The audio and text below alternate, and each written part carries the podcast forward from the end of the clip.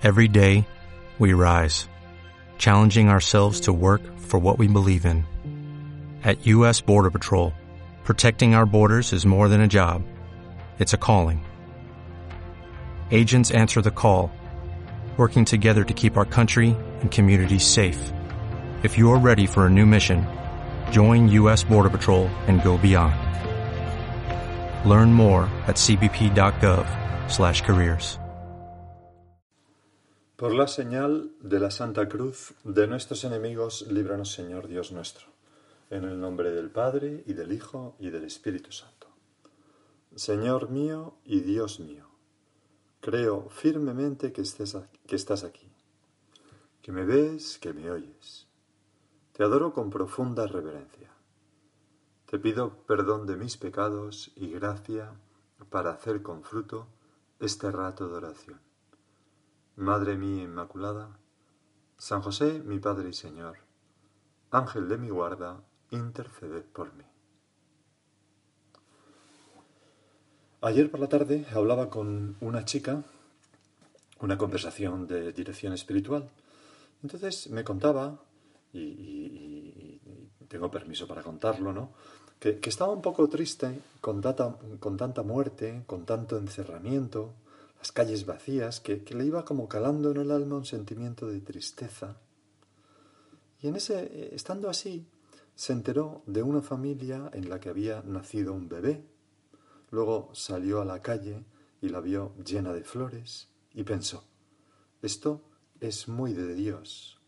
La vida donde Dios se abre paso en medio de la muerte.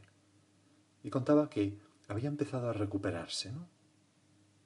Bueno, es, sin duda como un toque de la gracia del Espíritu Santo en su alma, ¿no? que, que, bueno, le, ha llevado pues a, acercarse mucho más a Dios. En la primera lectura de la misa de hoy, que es la que vamos a considerar en nuestra oración, esa tomada de los hechos de los apóstoles, y tenemos a Pablo que, llevado por el Espíritu Santo a Macedonia, eh, decide ir a Atenas. Primero fue a una ciudad, Macedonia, luego estuvo en Tesalónica, pues bueno, ahí tal. Pero él decide ir a Atenas. ¿Por qué? Porque Atenas era el centro cultural del mundo antiguo. Y él, que quería llevar mm, a Jesucristo a todas las almas, ¿qué es lo que hace? Se queda aconejado en una esquina de esa gran ciudad de Atenas, diciendo yo no puedo con todo esto. No, sino que se va al centro de la ciudad, al lugar de más influencia, al Areópago, que también es el lugar de más riesgo porque está la gente pues más, más preparada intelectualmente, pero también es el lugar de más oportunidad, precisamente por eso. Y San Pablo va sin miedo, con ambición, a por ellos, porque es consciente de que ese punto es la puerta de entrada en todo un continente, en Europa. ¿Y qué hace Pablo? Pues Pablo se fija bien en los dioses de oro y piedra que adoran los templos griegos. Y se fija en uno que tiene esta inscripción, al dios desconocido. Después se empapa de la vida de los atenienses y piensa un discurso que conecte con sus intereses, que conecte con su experiencia vital. Pablo, que era un hombre culto y leía griego, seguramente amaba la cultura griega. Era connatural para él y después, con todas esas buenas condiciones y toda esa preparación, monta un discurso magistral que todavía hoy se estudia como modelo de discurso apologético. Pablo, dicen los Hechos de los Apóstoles, de pie en medio del Areópago, que era una roca que estaba bajo el Partenón. En el Partenón, ¿os acordáis que había una estatua gigantesca de la diosa Atenea, no? Pues ahí en ese ambiente dice, Atenienses, Veo que sois en todo extremadamente religiosos, porque, paseando y contemplando vuestros monumentos sagrados, encontré incluso un altar con esta inscripción, al Dios desconocido. Hay como un gran respeto hacia el modo de pensar de los atenienses, porque no se puede evangelizar a alguien que no se ama, a una cultura que no se ama. Y al, y al mismo tiempo sabe usar las cosas buenas que hay ese deseo de, dar gloria o de, rendir culto a todos los dioses que tenían los atenienses, que sin duda pues es una semilla de, bondad en sus corazones. Sabe cogerlas. Y entonces sigue. Pues eso, porque claro, no se, no, se limita a dar coba a los atenienses, sino que luego mm, mm, les transmite la verdad. Dice, pues eso que veneráis sin conocerlo, os lo anuncio yo. El Dios que hizo el mundo y todo lo que contiene, siendo como es Señor de cielo y tierra, no habita en templos construidos por manos humanos, ni lo sirven manos humanas, como si necesitara de alguien, el que a todos da la vida y el aliento, y todo les hace ver que este Dios es el Dios creador de todo. Por tanto, no necesita de lo que nosotros podamos darle. De uno solo creó el género humano para que habitara la tierra entera, determinando fijamente los tiempos y las fronteras de los lugares que habían de habitar, etcétera, etcétera. Bueno, me salto esto, ¿no? Dice, al final, pero, pero no está lejos de ninguno de nosotros, pues en él vivimos, nos movemos y existimos, que son unas palabras del poeta griego Epiménides, que las cita. Así lo han dicho incluso algunos de vuestros poetas, continúa Pablo, somos estirpe suya. Otro poeta griego, Arato, y tal vez Cleantes, Cleantes de Asos, eh, según he consultado, también dijo estas palabras, ¿no? Somos estirpe suya. Nos acerca, nos hace darnos, o sea, les habla de la creación y les habla de que somos hijos de Dios. Y prosigue con valentía viendo que ya tiene captada la atención de los atenienses y que apoyan sus palabras, por tanto, si somos estirpe de Dios, no debemos pensar que la divinidad se parezca a imágenes de oro, de plata de piedra, esculpidos por la destreza y la fantasía de un hombre. Así pues, pasando por alto aquellos tiempos de ignorancia, Dios anuncia ahora, en todas partes, a todos los humanos, que se conviertan. Porque tiene señalado un día en que juzgará el universo tal, tal, tal. Bueno, y sigue, ¿no? Y entonces dice, y ha dado a todos la garantía de esto resucitando a Jesucristo de entre los muertos. Y entonces ocurre algo totalmente inesperado para Pablo, que se había venido arriba, ¿no?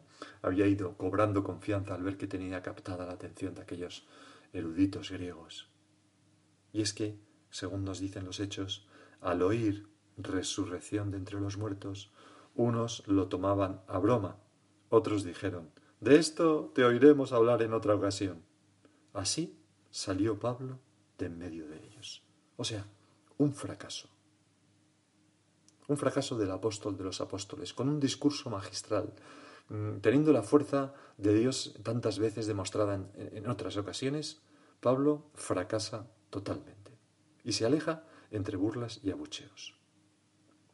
Pero Pablo no se desmoralizó por esto sino que continuó con todas sus fuerzas predicando el Evangelio, no en Atenas, de, donde se fue, pero en otras ciudades, y preparándose para una segunda acometida a Atenas, perdón, donde ya podría convertirlos. ¿no? No, no se dejó mm, robar la esperanza, no, no se desmoralizó, no perdió el optimismo, simplemente se dio cuenta de que sin la fuerza de Dios vanos eran sus esfuerzos y que tenía que seguir dejándose llevar por el Espíritu Santo a donde le llevara poniendo de su parte pues todo lo que él podía poner.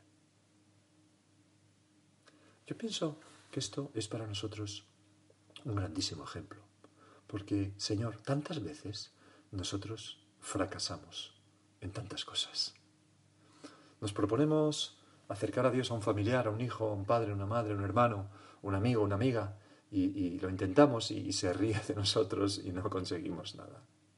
O a lo mejor proponemos cambiar pues el modo de pensar de un determinado foro cultural, en, un comentario que hacemos en un blog de, una página de alguien, o en Instagram, o no sé qué, y resulta que cuando todo parecía que iba bien, de repente salta una chispa y al final pues todo el mundo se pone en contra de lo que estábamos diciendo, que pensamos que es lo más respetuoso con la dignidad humana, etcétera, ¿no? Bueno, pues no preocuparse. Si le pasó a San Pablo. Lo importante es no desmoralizarse, no perder el optimismo, continuar insistir. Porque además, siempre el Espíritu Santo pone semillas donde, donde menos se espera, ¿no? En los Hechos de los Apóstoles, sin embargo, aunque San Pablo salió de en medio del areópago entre burlas y tal, dice que algunos, algunos se le juntaron y creyeron entre ellos. Entre ellos Dionisio el Areopagita, o sea, uno de los de allí, y una mujer llamada Damaris y algunos más con ellos.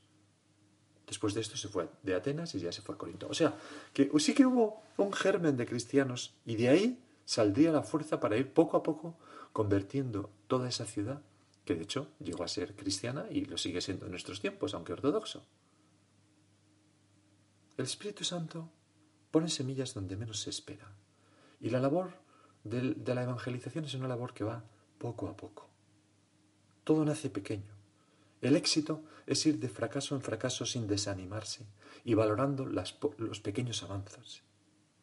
Es el principio que la Madre Teresa había dicho, ¿no? Santa Teresa de Calcuta. Los evangelizadores no se preocupen por el éxito, preocúpense por ser fieles. Anuncien el Evangelio, no lleven cuenta de los conversos y dejen su incremento a Dios. Y tú y yo somos evangelizadores.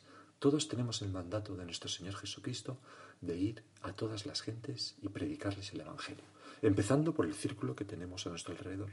Bueno, pues si tú, fiado en las manos de Dios, te pones manos a, a la obra, ten fe en que serás eficaz. Quizás no de la manera que tú pensabas, quizás te parezca que estás fracasando, pero siempre hay un germen que va arraigando en los corazones que Dios toca con su gracia. El beato Álvaro del Portillo, en una carta que escribía a sus hijos cuando era el prelado, el prelado del Opus Dei, es una carta muy bonita, ¿no?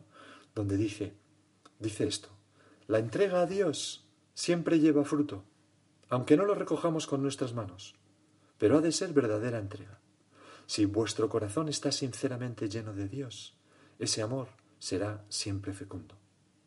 No ignoramos que hay lugares y ambientes tan fríos e indiferentes a Cristo en los que, después de años trabajando para elevar allí la temperatura espiritual, parece que resultan impermeables al amor de Dios y reaccionan como aquellos que escucharon a San Pablo en Atenas. Unos decían, ¿qué querrá decir este charlatán? Y otros, parece un predicador de divinidades extranjeras. Cuesta abrir brecha, pero no permite Dios que el esfuerzo quede estéril. Fomentad la paciencia y perseverad en los medios propios de nuestra labor apostólica. Otros continuarán apoyados en vuestra fidelidad.